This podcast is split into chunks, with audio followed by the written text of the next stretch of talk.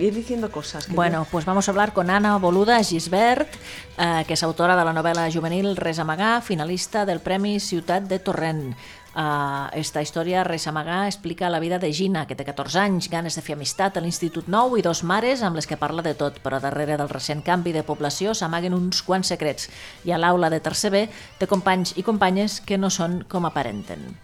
Uh, Ana Boluda Gisbert és periodista i realitzadora de vídeo, viu a cavall entre València i Xàbia. Ha sigut finalista del Premi Literari Delta de narrativa escrita per dones i ha rebut diversos guardons literaris amb relats curts, com ara el Premi 9 d'octubre de creació literària en valencià.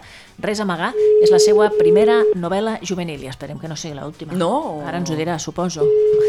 Yo, yo he visto aquí que hay mucho futuro, eh? Sí? Hola, amb l'Anna Boluda? Hola. Hola. Sí, sóc jo. Hola, estem, Buenas. estem ara mateix en directe al Berenjenales de Dinau Ràdio per parlar amb tu doncs, d'aquesta novel·la que acabes de, de publicar que es titula Res a amagar. Sí? Pues escolta una mica malament. Nosaltres t'escoltem perfecte, a veure si ens podem... Ens podem uh, ara puja, puja una miqueta això. Ara a veure si ens sents millor. Bé, abans que res, doncs enhorabona per, a que, per haver estat finalista del Premi Ciutat de Torrent. Hola? Fatal, eh? Us escolto fatal. Fatal, no ens sent bé. Fem una cosa, et tornem a trucar, d'acord? Va. Vinga, fins ara. Vinga, a veure si ara va millor. No, jo crec que sí, perquè estàvem sentint-la perfectament. Las conexiones no funcionan. Mira, está ausente Ingrid. Está leyendo, no sé Estaba aquí, es que he descubierto un- una ¿Qué, cosa qué? que le va a gustar a la Sachi. ¿Ah, sí? Una cantante nueva. Ah, sí? Seguro que ja la Hola? sé. Hola. Ara millor? Hola. Ara un poc millor, sí. Va, perfecte. Ah. Res, que la Polly et felicitava doncs, per eh, haver estat finalista del Premi Ciutat de Torrent, per res amagar. Tu, tu esperaves? Ah, no m'ho esperava, no. Aleshores deus estar votant d'alegria, no? Ah, va estar molt bé, perquè jo vaig fer aquesta novel·la ah, tenint molt clar el tema que feia Uh -huh. i no volia... Sabia que seria més o menys fàcil si m'adreçava a, a editorials del sector, per dir-ho així, va? Uh -huh. Uh -huh. Eh, però jo el que volia era que es publiqués en una editorial eh, amb molta presència en els centres educatius. Molt bé. I, I és el que vaig aconseguir, perquè el premi era la publicació en l'editorial Tabarca, que a Mhm. Catalunya no es coneix molt, però que al País Valencià és una de les editorials de referència als instituts. Uh -huh. eh, evidentment, eh, personalment, des de Catalunya, eh, crec que una de les claus, per mi, un valor afegit que té la teva novel·la és que està escrita en valencià, perquè si ja costa publicar en segons quines llengües, en valencià molt més, m'imagino. Clar, pues publicar en valencià sobre diversitat familiar, bullying i homofòbia, Déu-n'hi-do. com una odissea, però tot és qüestió de proposar-se, ho hem aconseguit. bueno, doncs fe- felicitats-te per això. Explica'ns una mica com, com neix la, la novel·la Res a amagar. Com és que t'hi poses a, a escriure-la? Com? A veure, Polly, digue-li tu. Com va néixer la idea? És a dir, per què eh, eh, vas a buscar un personatge eh, adolescent?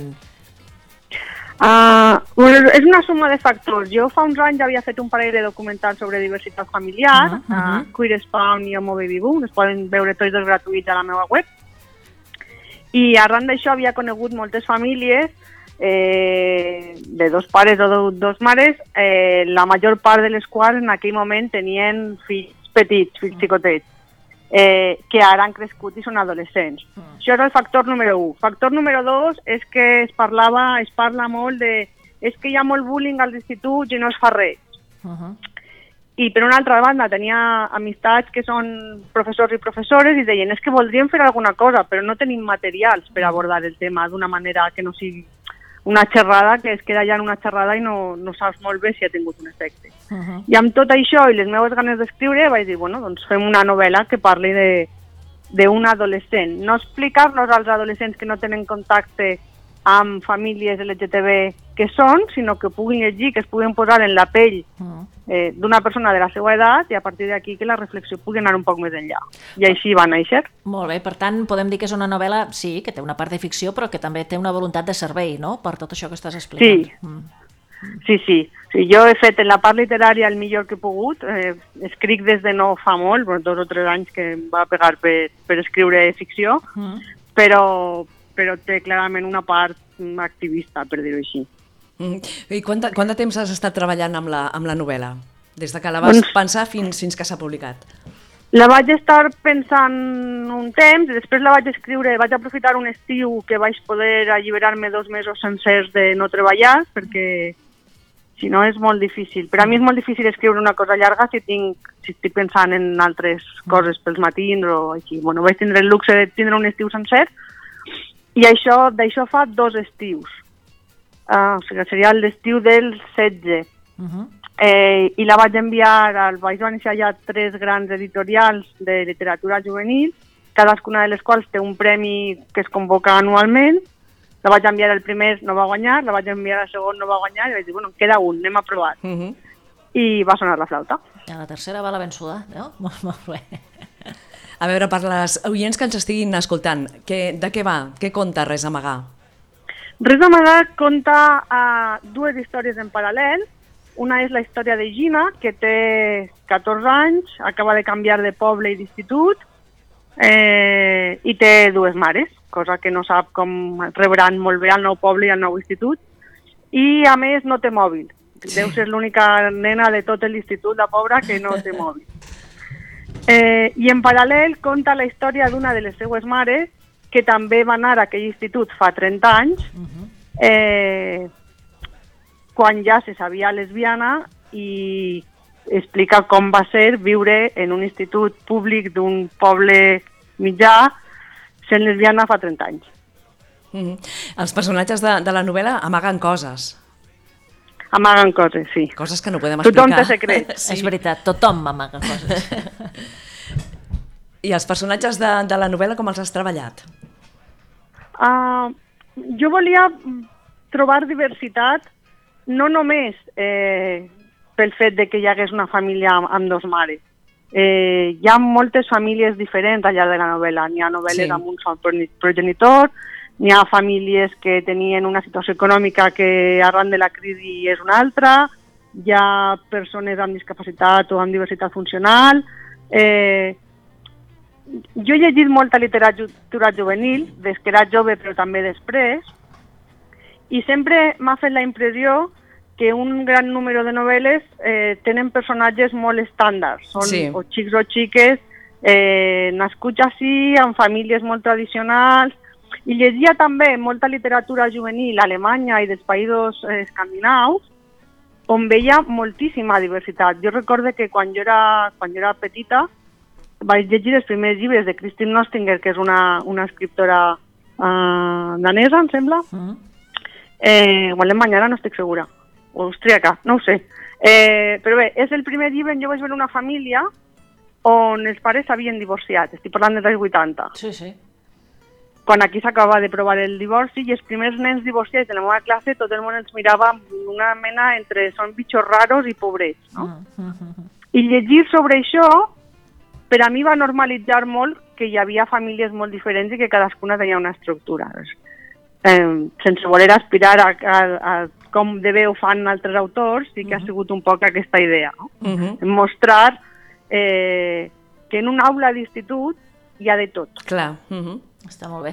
Um, quan, una, quan un llibre, una novel·la, una obra s'acaba, eh, mm, inicia una nova vida que a vegades eh, va sola i arrossega darrere el seu autor, la seva autora. Això t'està passant a tu? És a dir, en quin punt està ara la novel·la? Va, et criden d'instituts per presentar-la, per parlar-ne? Mm, Com, com està funcionant? Doncs eh, s'acaba de publicar fa només 3 o 4 setmanes, Mm, mm. aleshores estem encara Presentant, no? I tot això. Mm. Eh, però sí que eh, al País Valencià he com pogut contactar amb, amb alguns professors i professores d'institut Mm. que ja de cara al curs que ve, perquè les lectures les tenen programades de Clar. curs en curs, Sí. eh, sí que volen incloure com a lectura d'aula i que després jo puc anar per a fer un debat o el que consideren que hagin de fer amb l'alumnat.